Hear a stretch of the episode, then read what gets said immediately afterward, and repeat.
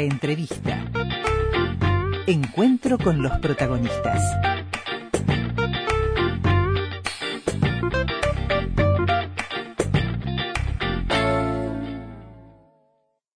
Amigos, reciente periodo electoral que ha terminado, terminado, concluido el domingo pasado en esta primera etapa, pero ya pronto abriremos la siguiente que nos lleva al 10 de mayo de 2020. Pero este periodo que acaba de concluir nos deja muchas cosas y lecturas en algunos casos que todavía no se han hecho, que están por hacerse, a propósito de comportamientos, de trabajos hechos, de lo que no se ha hecho y de lo que deparará el resultado que tuvimos el domingo pasado. Estamos tratando de ir ingresando a estos temas desde diferentes miradas y hoy sumamos la del el doctor en antropología social Nicolás Guigú. Bienvenido, Nicolás, gracias por estar acá. Un, un, gusto estar con, contigo. Seguramente te dio mucho insumo la campaña electoral, Sí, los discursos, las señales. muchísimo, Sí, sí. Hay mucha cosa para leer ahí. ¿no? Mucha, mucha, mucha. Y, y, y bueno, y eh, hace, hace un ratito recibí un mensaje muy gracioso que decía que, eh, muy gracioso, que decía, bueno, si, si no fuese eh, legal la marihuana en Uruguay no se entendería cómo la gente espera el, digamos, el resultado electoral con tanta tranquilidad. Creo que, que es un factor entre otros, pero de cualquier manera, Sí. imagino eh, eh, en otros contextos, en otros países que hubiese pasado cuando, digamos, el- el- el- el- la diferencia de votos es, es tan reducida, ¿sí? Eh, y cómo eso se hubiese manifestado en las, ca- en las calles acciones políticas y demás. Y la verdad que más allá de todos los cambios que ha habido en los, eh, en los últimos tiempos en Uruguay y en el mundo, se siguen manteniendo ese, ese, ese orgullo nacional de respeto a la institucionalidad que, que, que digamos que yo creo que alimenta en parte ese, ese mito de la excepcionalidad uruguaya, en Sí. el mar- ese viejo mito de la excepcionalidad uruguaya en el marco de- del espacio latinoamericano, sobre todo que es un espacio tan convulsionado en este momento. Es que si uno repasa, eh, Nicolás, uno a uno, Mm. todos los países, por lo pronto, de nuestra Sudamérica, encontramos algún factor Sí. que podría hacer pensar en desenlaces distintos a lo que tuvimos nosotros. Sí, claramente, claramente. Sí. Y eso creo que señala una diferencia en el sentido de, formas de convivencia instaladas, pero al mismo tiempo hay que tener mucho cuidado con, con esta mitología de la excepcionalidad uruguaya, porque en general los procesos que se dan en América Latina se dan tarde o temprano en Uruguay. Por ejemplo, en la década de los 70 se suponía que el Uruguay iba a ser una suerte de barrera frente a toda la serie de golpes de La Estado que se escalada de dando, las dictaduras, sí. y sin embargo se dio una dictadura. Se suponía que en Uruguay no iba a, a emerger una derecha rabiosa, por así decirlo, más allá de los partidos, y sin embargo surgió y se llama Cabildo Abierto, y es, bueno, y, y- y, digamos, este, la- la- las diferentes acciones que ha tenido últimamente señalan que eh, prefieren eh, eh, darle una impronta muy fuerte a su perfil, mucho más que cualquier coalición. Yo creo que ahí se explica justamente ese video desafortunado ele- electoralmente, sin duda, de Manini, que, que Sí, obviamente sí, sí. en términos de caudal electoral no fue algo bueno para lo que le llaman la coalición multicolor, no es decir, coalición dirigida por, por el Partido Nacional, pero sí fue bueno en el sentido de marcar un espacio propio y sí, eh, bueno, entre comillas estoy diciendo, Sí, ¿no? sí. ¿Verdad? Y también- Cumplió su función. Exactamente, y que junto al comunicado que difundió, digamos, el círculo militar, si digo que difundió porque, bueno, no fue... No, no fue la institución, no, No, fue sí. la institución estrictamente, bueno, señalan, digamos, un, un- un espacio específico que, eh, si bien esa- esas, eh, eh, esas intervenciones fueron, eh, digamos, sumamente cuestionadas con- también por, por parte de los integrantes de, de- de la coalición este, justamente multicolor, tienen eh, una, una, una, una, una especificidad eh, eh, con, una parte, un liderazgo muy particular, porque en el caso de Manini Río no, no, no solo se trata de alguien que lidera una fuerza política eh, muy nueva y, y importante en términos electorales, cerca de un 12%, sino que también tiene una incidencia muy fuerte, ni más ni menos que las Fuerzas Armadas. Eso yo creo que es un fenómeno nuevo y que ya ahí uno empieza a retirar este, algunas, a- a- algunos elementos de esa mitología de la excepcionalidad, claramente. Claro, pero además también puesta en tensión por un mundo nuevo, Exacto. donde la propagación, eh, donde la comunicación se propaga a otra velocidad, donde eh, nos falta quizás reflejo, y hablo en términos generales, Mm. para tener el suficiente discernimiento de aquello que Mm. puede ser una media verdad, falso o engañoso, donde lo asumimos como bueno cuando cierra con nuestro marco conceptual y corremos todos esos riesgos eh, de cosas que a altísima velocidad se convierten en un hecho cuando a veces rascamos y no existe Sí. y eso también socava hasta los pilares de hasta una democracia como la nuestra. Sí, claro, inclusive, por ejemplo, la veda. La veda está pensada para el mundo analógico, no está Sí, pensada, claro. no está pensada claramente para el mundo de las redes, porque la gente que está en las redes, o sea, la mayoría de la ciudadanía se mata de la risa de la veda, e inclusive parte de los propios actores políticos también se pasan por encima de la veda, porque la veda no incluye, eh, digamos, toda esa dimensión comunicacional que es la dimensión justamente hegemónica en la contemporaneidad. Sí. Eso también, eh, de cuando yo, yo estoy hablando de la y escribiendo sobre la licuación gradual de la democracia liberal en todo el mundo, que es un problema, eh, Sí. no solo en Uruguay, sino es un problema, bueno, hay que indagar cómo eh, justamente este mundo digital, este mundo... Eh, hiper, hi- hipercomunicado afecta a la propia eh, comunicación y a, la- y a las pautas democráticas, inclusive a los consensos democráticas, democráticos sobre qué comunicar, sobre qué no, cuándo y cómo, porque, bueno, los individuos, los grupos, los colectivos hacen lo que quieren, digamos, en la dimensión de las redes, de las plataformas y demás, y eso, eh, digamos, estatalmente, por así decirlo, que es el control que Sí. tenemos a través del Estado, falla permanentemente o no está regulado. También, a ver, eh, hay, hay una cuestión mucho más profunda de la que estoy diciendo en este momento, que digamos, la democracia liberal también se basa en la idea de ciudadano, de individuo, de espacio privado, de espacio íntimo, cuando uno sabe que cada 100 segundos produce un dólar, por ejemplo, para estas redes. Nosotros somos productores de dinero. Y cuando también el espacio de lo íntimo y lo privado prácticamente desaparece por, por todos los datos que nosotros mismos colocamos, Sí. bueno, la famosa Big Data que se, que se vende, o sea, nos venden permanentemente la, la invasividad radical eh, de- del espacio de lo privado y lo íntimo a través de las redes, bueno, uno dice, bueno, eh, evidentemente que uno de los de, de las de, de las bases de la democracia se está requebrajando, o sea, la democracia no está acompañando la revolución comunicacional y de hecho en Europa Occidental es de los pocos lugares donde se está discutiendo justamente la regulación Sí. en torno a la Big Data, en torno, en torno al dinero que generamos como usuarios, Al- a la protección de datos. a la protección de hablar. datos, a, bueno, a- al espionaje quizás a Sí, través del marketing digital de nuestra vida. Eh, eh, con una con, con una estudiante de la FIC me, me dice, no, yo trabajo en marketing digital y eso que escuchamos las conversaciones, pero así es. Desembosadamente, eh, es sí. desembosadamente. Entonces uno dice, bueno, a ver, si alguien me está escuchando las conversaciones, si alguien- o sea, que, que- Sí. que- de qué democracia estamos hablando. Entonces, digamos, todo eso que tiene que ver con el espacio de lo íntimo, de lo privado, eh, se, se va obliterando a, nivel, a escala global, pero también el espacio de lo público pasa a ser un espacio, el espacio de la, de, la vigilancia. Bueno, acá estamos en la ciudad vieja, todas las cámaras Sí, que hay. sí.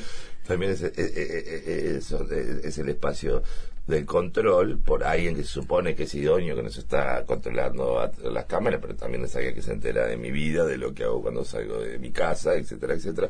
Y eso hace que, digamos, todas estas situaciones pongan son uno de los elementos para este, colaborar a, a la desconstitución muy gradual de, de, digamos de los pilares de cómo se entendió la democracia en Occidente, en los países occidentales, en los países orientales que aceptaron la democracia y, y la ejercen, etcétera. Claro, es que eh, pecamos ingenuamente de decir, bueno, es una bocanada enorme de libertad que nos da la Internet y todo lo que conlleva, y sin embargo, esa, esa misma puerta de libertad que se abría traía todo También. esto otro. Claro, este, se que fue dando de tal claro, manera y se fue sí. corte- se podría haber podría haber tomado otros caminos pero de- Sí. de, hecho bueno el camino que tomó es un camino Y necesita nuevas institucionalidades. Exacto, y necesita nuevas nuevas este, regulaciones si queremos, digamos, que, que, que, digamos, eh, eh, estos sistemas se sigan manteniendo en el tiempo. Si no, eh, es muy difícil porque, digamos, todo, eh, o sea, la, la, la, la construcción, digamos, eh, virtual real del espacio público y del espacio privado como se está haciendo en este momento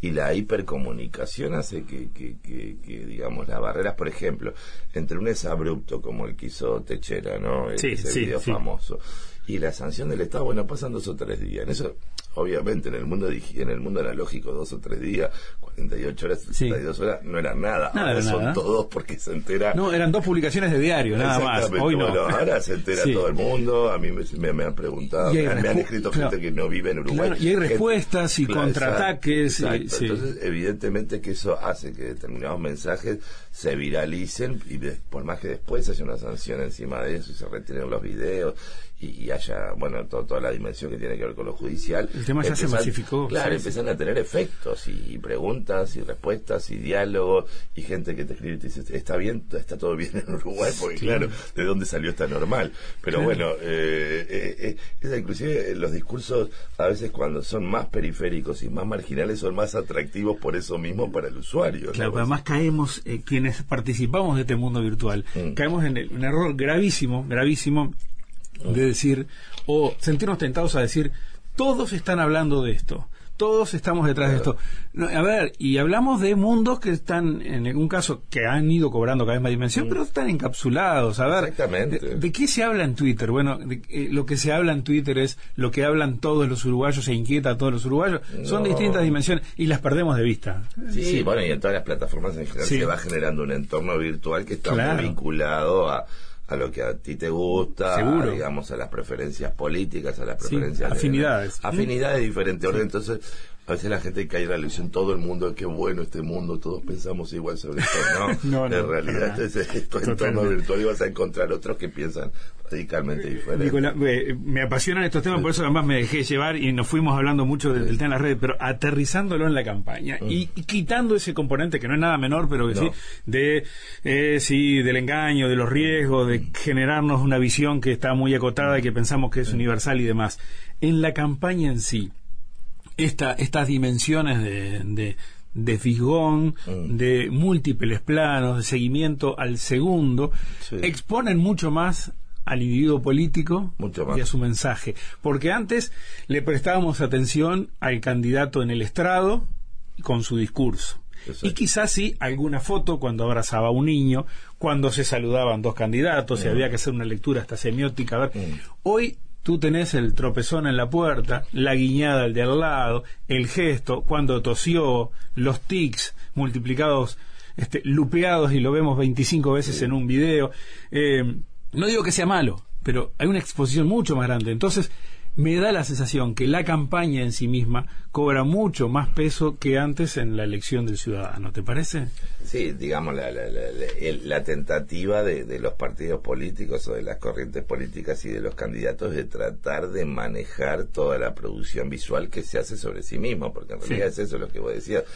Hoy en día alguien hace un acto, da una conferencia o, o tiene una interacción con un periodista en la casa y, Sí. bueno, y ahí empiezan a aparecer fotos de todos lados. Es decir, todos somos fotógrafos en Sí, este momento, sí, todos somos cineastas en algún sentido, todos producimos diferentes tipos de contenido. Sé qué pasa. Eh, también eh, es complejo que eh, los candidatos salgan de, de- de- de su propia virtualización, de su propio... O sea, en este momento el conocimiento político y la producción de discurso político es mediática, pero mediática en un sentido diferente a cuando existía solamente la radio, la televisión y el diario de papel. Es mediática en que eh, se confunde lo mediático con lo político, es decir, se interpenetran más que se confunden. Y nos hacemos la idea a veces de ese hombre, del que quizás estamos mirando con cariño o no tanto, pero eh, capaz que nos terminamos una idea de él como persona por eh, un tropiezo, digamos, que puede haber tenido en el momento. Exactamente. o algo que dijo en una... Y no, no, en realidad no es parte ni de su propuesta electoral ni política. Yo creo que, que- Sí. que- que- que la imagen da mucha información sobre las personas, pero para eso hay que ver muchas imágenes sobre esa, sobre esa persona y tener realmente eh, elementos y herramientas eh, como un para integrarlo eh, seriamente. Eh, eh, lo que está pasando en nuestras democracias que es justamente lo performático, es decir, cómo se viste, si, si, cómo, cómo se expresa el candidato, cómo se mueve, parece que es mucho más importante que lo que dice. que lo que dice, si es una persona honesta o no, si es un buen gestor o no. O sea, puede haber alguien que haya hecho cosas increíbles, pero justo ese día en tal discusión, en tal debate, bueno, tuvo un tropiezo y bueno, ahí ya, mirá, eh, eh, esta persona es insegura, esto, luego Sí, empieza sí. a haber todo, todo un conjunto. Inclusive a mí me parece muy muy grave que el, el, el- el- el, digamos, eh, este, el, intercambio de ideas se reglamente y se vuelva obligatorio. ¿En qué sentido? En la segunda fase, Sí. no en la primera, pero Sí, hablas del debate. Sí. el debate se vuelve obligatorio, digamos, por ley.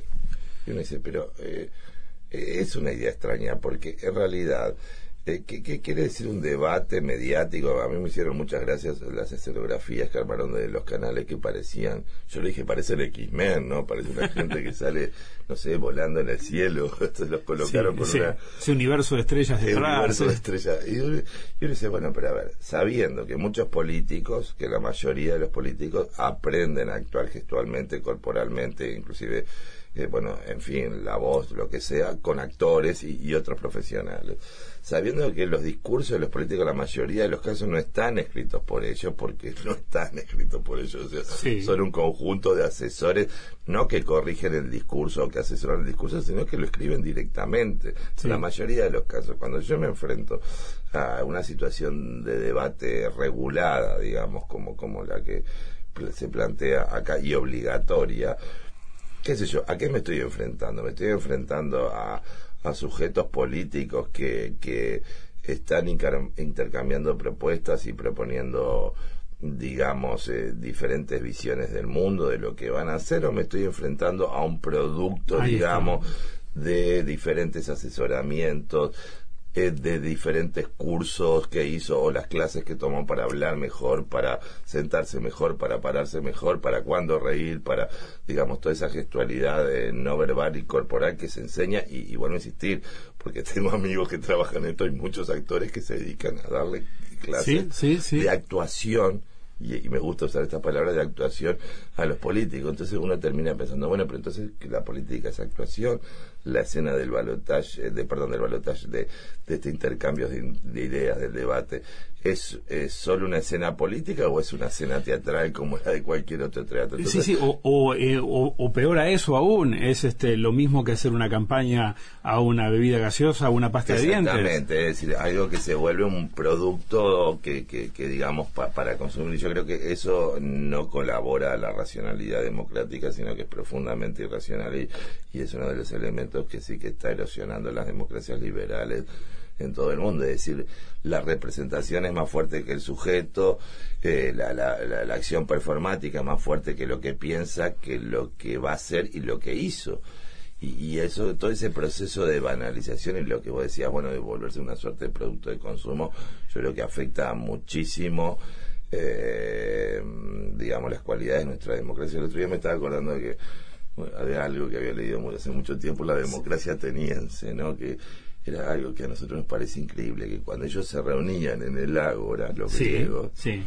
y como toda cultura tenían muchos problemas, pero también muchas cuestiones interesantes.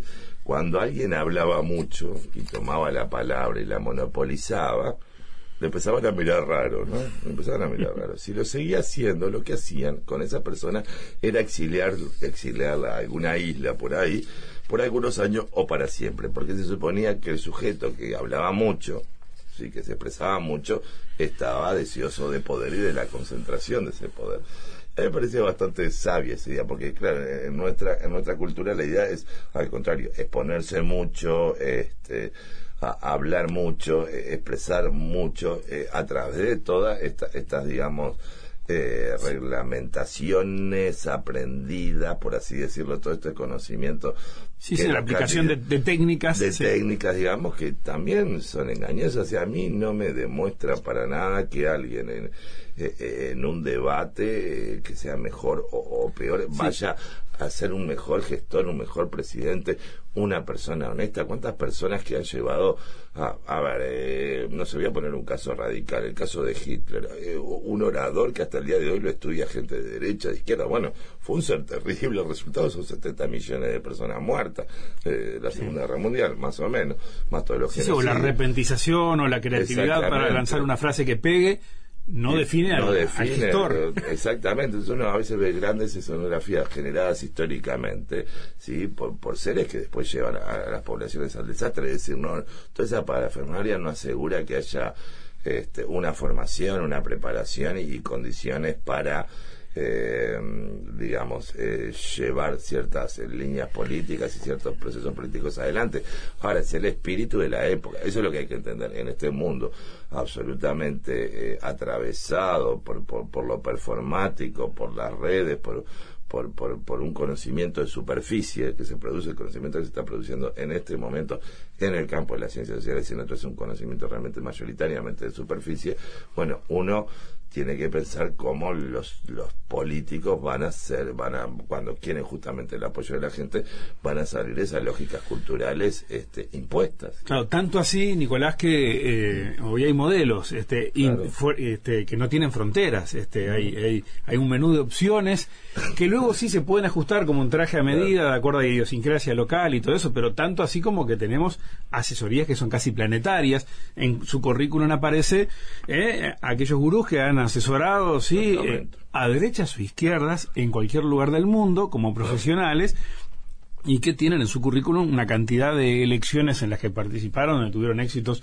o fracasos, adaptando el, el- el traje con un ajuste por acá, una Claro. manga más corta, más larga, de acuerdo a la idiosincrasia, pero como que es un, es un producto universal hoy. Exactamente, y es interesante, muy interesante lo que decís, porque justamente cuando aparecen los currículum de esas empresas que han asesorado, bueno, campañas, presidentes, etcétera, etcétera, no importa mucho el tinte ideológico, o sea, puede Claro. ser de centro, izquierda, derecha, lo mismo decir, sino cuáles son, digamos, las estrategias para que este producto, que podría ser otro, que podría ser un, no sé, un kilo de tomates o un shampoo o lo que sea, pase a ser un producto vendible y, y aceptable. Igual creo que lo interesante de esta campaña, de la campaña que tuvimos Sí. recientemente, es que eh, eh, desde, desde la primera vuelta a la segunda vuelta, eh, me parece que, que mm, fue interesante en el caso de, de- de- de- del ex oficialismo o, hoy oposición, que, bueno, obviamente que transitó como transitan todas las fuerzas políticas del mundo, este, en este momento, al menos del mundo occidental o occidentalizado,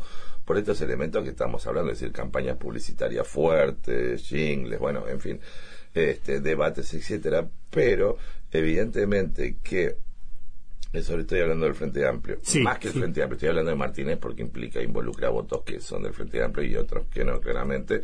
Creo que, que, que ese aumento de, de votos importantes que hubo, que inclusive, bueno, hay una cuestión de fe a esta altura de las encuestas, porque realmente yo ya no sé qué pensar. Algunos son colegas míos, pero realmente cómo se equivocan, ¿no? Es decir, hace elecciones que varias de estas empresas se vienen equivocando Sí. de una forma vehemente. Pero, ¿sabes? A ver, Yo- me da, estoy- me da la sensación que... O sea, si yo hiciera Sí. trabajo de investigación y me equivocase tanto, realmente yo le pediría disculpas permanentemente a las personas, porque son errores bastante Pero lo graves. adjudicas a error o, o- o- o a, o a cambios de comportamiento, porque hubo números bastante bastante similares al eh, a lo que pasó el 27 de octubre. Sí. Las primeras encuestas mostraron una caída de ese favoritismo Sí. de lo que podía ser Sí. los votos sumados de cinco partidos y después mostró sí, un escalón mucho más grande dentro de la veda hasta el último resultado, sea, la encuesta que en la que pusimos todos los votos, ¿no? La Sí, elección sí, del sí. 24. Claro, Hay cambios a de comportamiento Sí, también. pero está pasando en todo. Si vos mirás este, para atrás la- la- los procesos electorales, también vas a encontrar niveles de error altísimos. Ahí sí, incluso disparidades más grandes, Más que no vi tanto en este proceso. Sí. O sea, cap- bueno, pero de hablar de un 4 por 5 a 4 o 5 puntos de diferencia a que haya un presidente que gane, no sé, por 30 mil, 40 mil votos, Eh, yo sí, creo que... una infracción, yo una creo que- infracción. yo creo que, que, que tendrían que eh, afinar las técnicas que utilizan y sobre todo, bueno, los ciudadanos tomarlo como un elemento más y no como un elemento que está definiendo... Eso sí, este, claro, no son pronósticos, deben ser un insumo. Claro, pero partiendo de la base que, digamos, que, que la gente, que primero que inciden, porque eh, hay una fe, yo creo que es una cuestión de fe en las encuestas, en las encuestas, y después se supone que son gente que, yo sé que las ciencias sociales no son igual que la física y la matemática Claro. y demás, pero se supone que pueden acertar eh, o llegar a niveles de acierto un poco más altos. Siempre hay excusas, la otra vez un Sí. colega sociólogo me decía, fulano se equivocó porque se enamoró de los datos, el otro, sí, yo Sí, lo conozco, sí, colegas míos, muchos de ellos, pero realmente no deja de asombrarme este y de preocuparme inclusive eh, el hecho de, pero eso qué pasa, no es tanto que se los perciba como investigadores sociales, sino que se los percibe como parte de esta significación de lo político.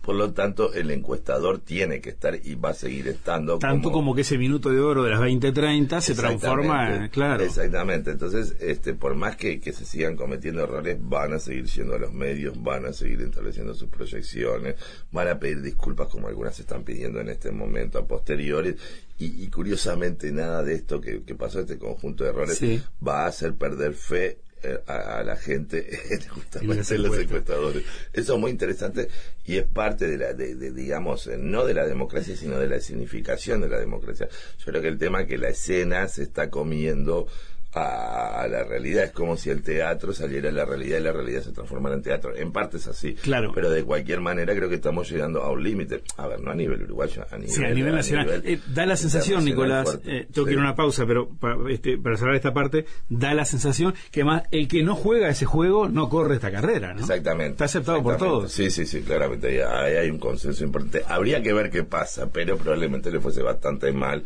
aquel grupo o corriente política que no, no transite por, por, por estos caminos establecidos que creo que colaboran mucho a cosificar la democracia. ¿no? Eh, aguardamos un minuto, ya volvemos. Seguimos conversando con Nicolás Guigú, doctor en antropología social. Estamos mirando, vamos mirando la campaña, pero vamos mirando un universo mucho más amplio, porque además me, el, tema me, me, apasiona y me interesa mucho escucharlo. Eh, en ese en esa nueva realidad donde de, ha, cambiado mucho o, quizá ha desaparecido buena parte de los lenguajes y la forma que se transmitían los mensajes antes nos encontramos también con los riesgos a veces de bueno lo emocional juega mucho indudablemente y uno este vota o elige o define su voluntad con, con el corazón con los sentimientos todo lo que le toca luego con todo lo que genera de compromiso eh, eh, y que luego la realidad se encarga de tirar en el piso. ¿A qué voy? Este, depositamos muchísima fe en ese producto de mm. mercado que vemos mm. este, en la pantalla y creemos posible que con un toque todo cambia mañana o pasado. Ah, es un peligro eso, ¿no? Eh, sí, sí, yo creo que también tiene que ver con los sistemas este, democráticos presidencialistas o que le otorgan mucho poder digamos, a una única figura. Entonces hay una idea un poco mágica que, que bueno, en Uruguay como es un país pequeño todavía vaya y pase, pero yo me pongo a pensar, ¿no? ¿Cuánto manda el presidente de Estados Unidos? ¿Cuánto manda, no sé, el presidente de China? ¿no? Obviamente que tiene una dimensión de en la que mandan, pero son sociedades con tantos millones de habitantes, tan complejas y demás, y sin embargo hay también una cuestión de, de, fe y de proyección mítica en torno a que ese sujeto va a ser el que va a cambiar las cosas y en realidad es parte de un proceso y de una, digamos, configuración política mucho más compleja, mucho más compleja. Entonces también eh, al centrarse todo en el candidato o la candidata, bueno, se pierden una cantidad de matices, de posibilidades, de en fin, de, de, de, de, otra reflexión. Yo me acuerdo que, eh, bueno, pienso en un país donde existió el colegiado, ¿no? Inclusive donde esa figura en algún momento no fue relevante esa figura que concentra todo el poder y que parece de alguna manera un superhéroe que va a solucionar todo, lo cual es falso. Es falso porque porque los países están también atravesados por situaciones de prosperidad o de crisis eh, regionales, globales, internacionales, etcétera, y también porque evidentemente un gobierno se construye con, con mucha gente, entonces hay una idea también un poco mágica en relación al candidato que está fortalecida por eh, bueno, nuestro sistema político que insiste mucho en eso, en los candidatos, los presidenciables, el presidente o la presidencia. Es decir, está, está muy, obviamente que en Suiza nadie sabe quién es el presidente de Suiza o quién es la persona principal, no, le, no tiene mucha importancia. Tiene una democracia mucho más participativa. Más, participativa. Yo siempre le pongo ejemplo para el Uruguay, ¿no? que yo, yo, diría, yo diría que es un ejemplo a, a importar porque porque son 5 millones de habitantes, tienen cuatro idiomas, ¿no? Eh, un país montañoso con algunas este, dificultades, obviamente. Y, muy rico, eso sí. y vive de consultas populares. Y vive de, los cantones, es decir, el Parlamento es honorario. Ahora, yo creo que, eh, si declaro, lo dije en una entrevista, así que no me avergüenzo de repetirlo acá, si el Parlamento nuestro fuese honorario, yo no sé si no es el fin de la política. digo, no digo el fin de la política, pero sí mucha gente se va, va a salir de ese mundo porque, porque vive de esto, ¿no? Entonces sí, creo sí. Que, que, que pese a que somos un país chico, de 3 millones, un país muy, muy chico, yo he estado en favelas de San Pablo que tienen la misma población que Uruguay. Sí. A mí me llama mucho Sí, la más que chico despoblado, ¿no? de poblado. Y me llama mucho la atención que en un país tan chico sean tan difícil de resolver determinadas situaciones. Pues, pues yo siempre pienso, bueno, pero a ver, Rusia, Estados Unidos, Brasil, China, bueno, son países con mucha, muchos habitantes. Eh, realmente con, culturas muy diferentes que, que, que, habitan esos espacios. Pero un país que es una favela de San Pablo en términos po- poblacionales, ¿por qué es tan difícil solucionar las cosas? Bueno, y ahí uno tiene que entrar a eh, darse cuenta de que está en un país súper burocratizado, en las ventajas de la burocracia para los burócratas, obviamente no para la gente, y en niveles de incompetencia que, que- que desprende el cuerpo político, que son también rentables en términos de permanencia de ciertas prácticas políticas, y también yo creo que en la evaluación en cierto sentido responsable de la ciudadanía, ¿no? En, varios aspectos que en, otros, en otras culturas serían determinantes, por ejemplo el uso del dinero público, en que se gasta, en que no, acá la cosa más o menos va pasando, ¿no? Este, y, y, y- y- y bueno, y eso hace que un país fácil de resolver, otra vez, el otro día un colega me dice, pero ¿cómo, por ejemplo, determinados problemas que hay en Sí. 15 años no fueron resueltos con Sí, 3 sí. millones de habitantes? Es decir, no estamos, estamos hablando de una población, vuelvo a insistir, yo he estado en favelas en San Pablo que tienen la misma población. ¿Cómo es que hay cuestiones que son tan fáciles? Y bueno, y decir, no, porque tenés una, o sea, es un país burocratizado, pero aparte que el burócrata tiene altas ventajas de que determinadas situaciones no salgan o se dificulten o se demoren y, y- y demás. Y, y eso hace que... Sí, hay incentivos que terminan resultando perversos. Exacto, y la, la famosa cultura del no uruguaya, que hace que, inclusive, si bien tenemos una cantidad de inmigrantes en este momento, que muchos siguen de largo, pero otros se quedan a vivir acá, también volvemos a tener de nuevo, hace años, un país expulsivo de personas creativas y talentosas, porque, bueno, obviamente que este esquema este estatal administrativo, Sí. pero que también ocurre en el ámbito privado. Pone el techo muy, muy abajo. sí. pone el techo muy abajo y, y eso hace que bueno que situaciones por ejemplo las explicaciones que hay para para determinados problemas sociales que no se han solucionado realmente este eh, si uno las cree es una cuestión de fe Por ejemplo. y por ejemplo, eh, no sé, la gente en situación de calle Sí. podría haberse resuelto de otra manera hace muchísimo tiempo. La pobreza infantil, este, plantear como se planteó en algún momento abundancia económica, sobre todo en el periodo anterior, que la reducción de la pobreza era dificilísima porque había cuestiones culturales. Yo que soy antropólogo me empecé a reír y digo, mira las excusas que están buscando. Si tienen que ver con, con cuestiones mucho más vinculadas a la inoperancia, a la incompetencia y yo diría en cierto sentido a la conveniencia de que ciertas situaciones sociales se sigan perpetuando, ¿no? Este, a ese nivel. Y, mm, y, y, este y bueno y eso hace que en un país tan reducido las cuestiones parezcan cuesta arriba yo siempre pongo los ejemplos de los países de, de la posguerra europea Sí. que quedaron digamos arrasados desde diferente tono ideológico Sí. y demás y como en, no sé la Unión Soviética en 10 años estaba este manda, enviando el Sputnik al Sí. espacio los alemanes que tenían cráteres más grandes que la luna ya habían arreglado todo el país etcétera etcétera a mí me llama profundamente la atención que en un pequeño país justamente despoblado donde Flores tiene la densidad poblacional, este, la- o sea, el desierto del Sahara tiene una densidad poblacional más importante que el departamento de Flores, este, las cuestiones no se puedan Y solucionar. que todas las respuestas sean que es cultural. cultural o que no se puede y por qué no se puede o inclusive eh, ahora que la gente viaja mucho más que antes y que tenemos acceso a internet cuestiones que se han solucionado de otra manera en otros países y que la información está, O sea,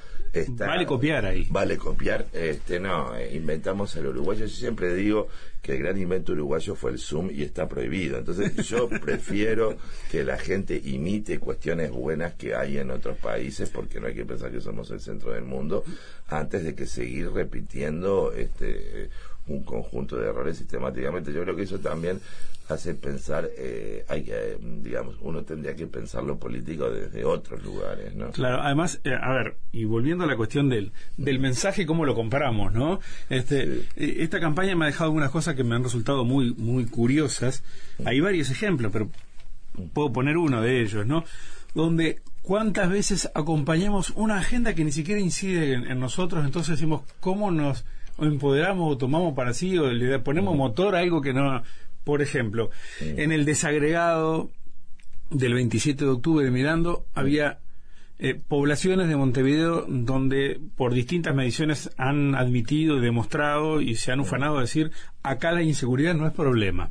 Sin embargo, en esas localidades ganaba por destrozo Sí. la propuesta de vivir sin miedo. Es O sea, un ejemplo, hay muchos para un lado y para el otro, de Eso cosas es que la gente digo, pero Bueno, le puso mucha pasa- fuerza a algo Sí. que no le afecta. No, Sí. Ahí no terminamos empoderándonos Y- de y- aquello que y nos es importa. ¿no? interesante esto que decís de, de la campaña esta, porque también pasa en relación a, los de- a, a departamentos del interior, es decir, departamentos del interior que no no viven, digamos, la insegu- inseguridad que sea en esta zona más sur Sí. del Uruguay, sin embargo, votaron este, a favor de la reforma y, digamos, ciudades eh, como Montevideo, donde las situaciones de, de inseguridad Sí, mucho eh, más fuerte. es mucho más vivida, inclusive porque hay Sí. experiencia, bueno, ya Sí, nos saltaron, sí. le pasó algo, etcétera. Totalmente. Este, y en Canelones, por ejemplo, eh, la reforma pierde. Y eso, bueno, también eh, un, un problema que, están teniendo las democracias es la- las tematizaciones, por decirlo así, porque no fue tematización importante la salud, no fue tematización importante la educación, Ni la ciencia. ni la ciencia y la tecnología, que es la que llave hablar. para entrar al siglo XXI,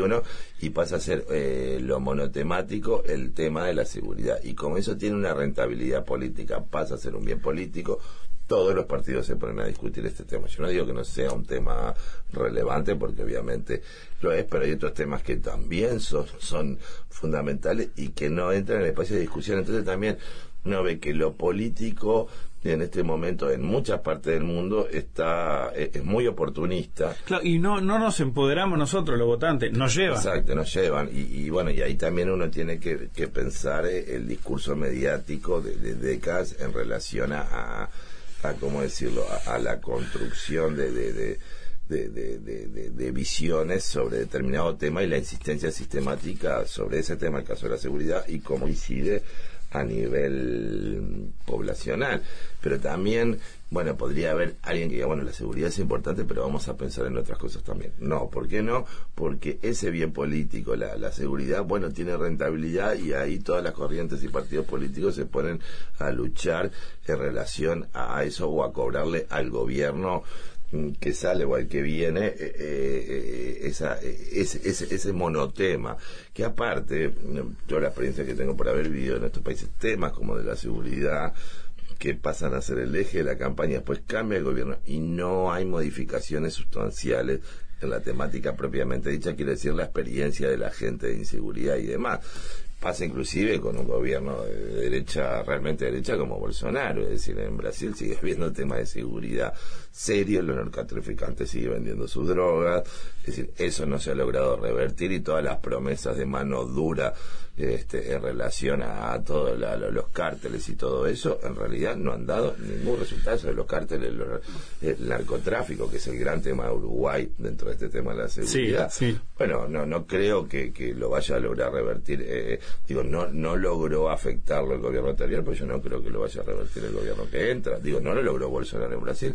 Y esto tiene que ver también con que el narcotráfico tiene incidencia en el cuerpo, en el cuerpo político. No hay que ser ingenuo, eso pasa.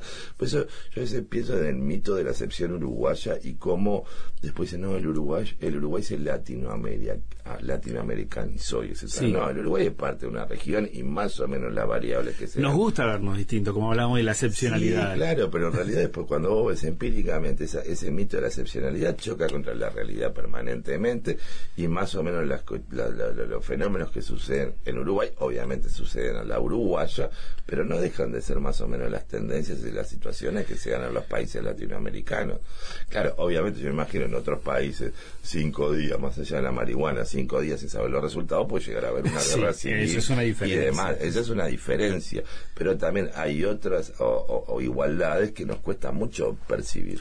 Eh, hablabas de, de que estás trabajando en, en la licuación de las democracias liberales y nosotros somos un engranaje más dentro de toda esa gran esa, esa, y esa máquina. también estamos Sí. viviendo nuestro propio proceso de licuación. Eh, lo- eh, y, y por Y eso si miramos adelante, ¿qué entonces?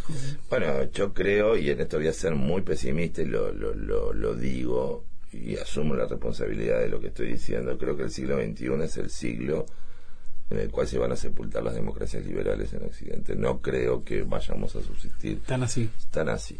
Lo digo y quiero que quiero que se acuerden de esto dentro de una década cuando yo no esté. No por decirlo avisé, sino simplemente por este justamente los cambios, la revolución científico-tecnológica, mediática, comunicacional que estamos viviendo, la revolución en en el campo de, de- de la biología propiamente humana y demás, hacen que las bases que constituyeron lo- que entendemos por democracia en Occidente y en los países occidentales estén en riesgo muy, muy fuerte ¿Y qué hay después? bueno, después la verdad que no sé, pero haber algo que no va a estar muy- que no va a ser muy interesante ni muy bueno y eso, eh, o sea, eh, eh, para eh, digamos que esta situación se, se requeriría para que esta situación este, se frenase o se lograse revertir se requeriría un nivel de lucidez, de generosidad, de desinterés de, de- de- de- del cuerpo político, de la ciudadanía. Yo creo que acá hay un gran déficit de, de lo que se puede entender como intelectuales. Por ejemplo, Antonio, Antonio Escotado, que es alguien que no comparto lo que Sí, está sí. pensando últimamente, pero que, que es un,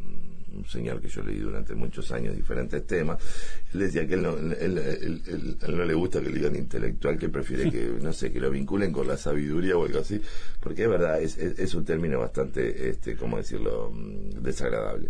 Pero de cualquier manera creo que la gente que, que, que, que en esta división social del trabajo se dedica a pensar eh, en este momento, a, a nivel nacional sin duda, pero también a, a nivel más amplio, hay hay, hay un- una, ¿cómo decirlo?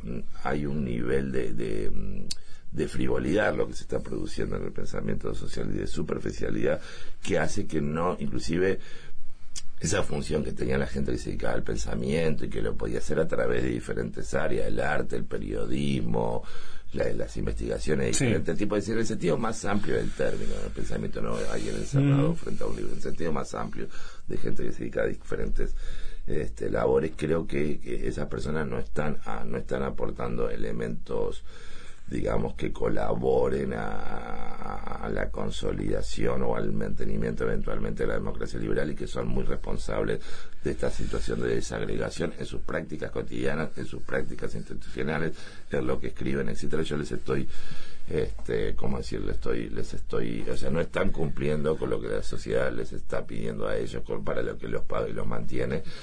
Este, y, y bueno, y van constituyendo, en Uruguay es evidente, pero en otros países también, van constituyendo corporaciones mafiosas de ayuda mutua, mu- de ayuda mutua, mucho más que productores de conocimiento en torno a un proyecto democrático. Todo, con todo esto que dijiste último, me, se me aparece enseguida la imagen de, esa, la, de la rana en el agua que lentamente se va calentando y que no se Sí, da cuenta, ¿no? da cuenta. Bueno, es un parte poco- de eso. Es un proceso que se está viviendo en Europa Oriental, en Europa Occidental, en los propios Estados Unidos, que está, que está digamos, inclusive la, la desafiliación de parte de la ciudadanía de la democracia. Es decir, la desafiliación de- en qué Sí. sentido? Que bueno, vivo en un sistema democrático, pero yo capaz que preferiría vivir en otro. Sí, sí, esos guarismos han quedado demostrados, sí. Inclusive, de esa- esas, esos, esos barómetros pro democracia que se hacen en el Sí. mundo, en que en general Uruguay queda rankeando en primer lugar en América Latina. Pero, ta- pero también, Uruguay está sí, también con signo para abajo. Sí, Sí, entonces yo creo que es un momento más allá de la coyuntura electoral de pensar eh, en los compromisos sociales básicos que nos hacen una sociedad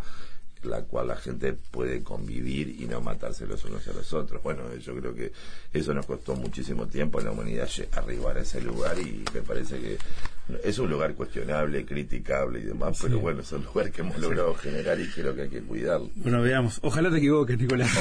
Sí, no, Sí, te digo, veamos, cuando- totalmente. cuando pienso esto me aterrorizo y digo, no, eh, o sea, en quiero ser el mal augur. Estoy en un mal momento, pero después, claro, o Sí. sea, tampoco es algo que yo esté pensando individualmente, sino que, bien. digamos, Sí. hay mucha gente que está muy alarmada en el Exacto. mundo y que está empezando a, a pensar estas eh, eh, eh, estos procesos y estas situaciones. Nicolás Guigú, ha sido un gusto. La Igualmente. seguimos en cualquier momento, ¿sí?